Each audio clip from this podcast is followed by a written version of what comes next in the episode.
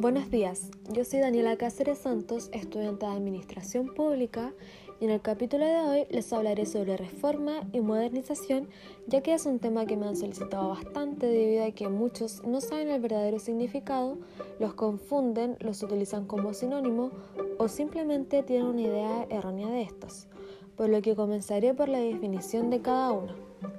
Por una parte, tenemos la modernización, que es un proceso más bien intraburocrático, referido solo a ajustes administrativos restringidos y parciales. La modernización puede tener diferentes profundidades según sus funciones. Por esta razón se clasifican o existen distintos tipos. Con este me refiero a la micromodernización, la macromodernización y la endomodernización o exomodernización. Por otra parte está la reforma, que es un proceso de naturaleza política, sustancial, integral y con fundamentos ideológicos. Una reforma implica una redefinición de la naturaleza, del alcance y de las funciones del Estado, por lo que tiene una orientación normativa y es de gran relevancia cada modificación de las fronteras entre lo que es público y lo que es privado, de manera que una reforma necesita un cambio de legislación. Luego de definir qué es una modernización y qué es una reforma, muchos de ustedes se preguntarán, ¿en Chile han existido cambios de esa magnitud estos últimos años?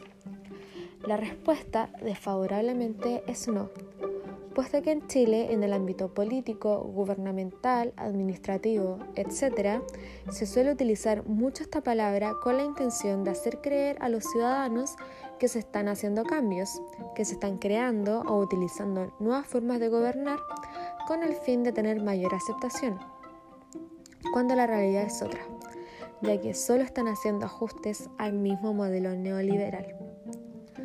Para ser más exacta, en el siglo XX solo existieron dos reformas. En otras palabras, en los años 80 se realizó un cambio de naturaleza se crea la privatización, la desmonopolización, la descentralización, entre otros. Desde ese periodo hasta ahora no se ha efectuado ni un otro cambio radical y sustancial.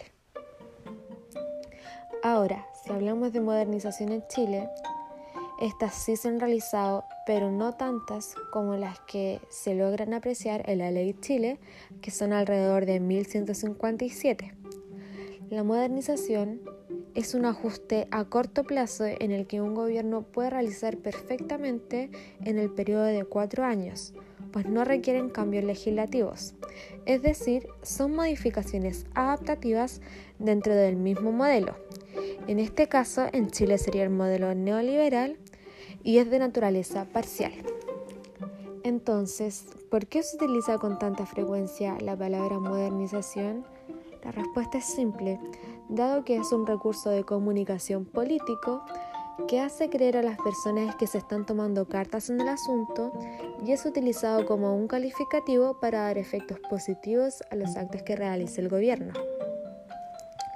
Gran parte del tiempo se suele confundir modernización con adaptaciones y cambios sociales, culturales y tecnológicos que prácticamente son necesidades que se deben cambiar de manera urgente con el paso del tiempo.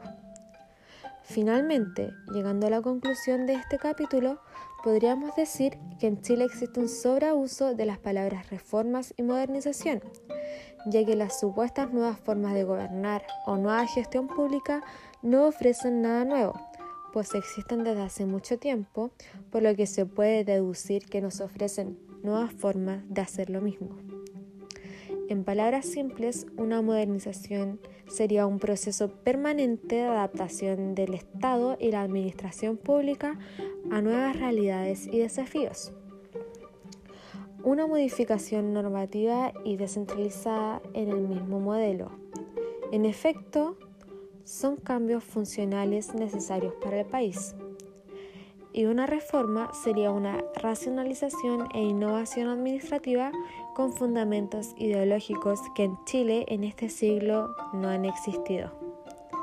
Me despido esperando que se haya cumplido el objetivo de este capítulo, que era hacer la distinción entre estas dos palabras, reforma y modernización, que tanto solían confundir. Muchas gracias.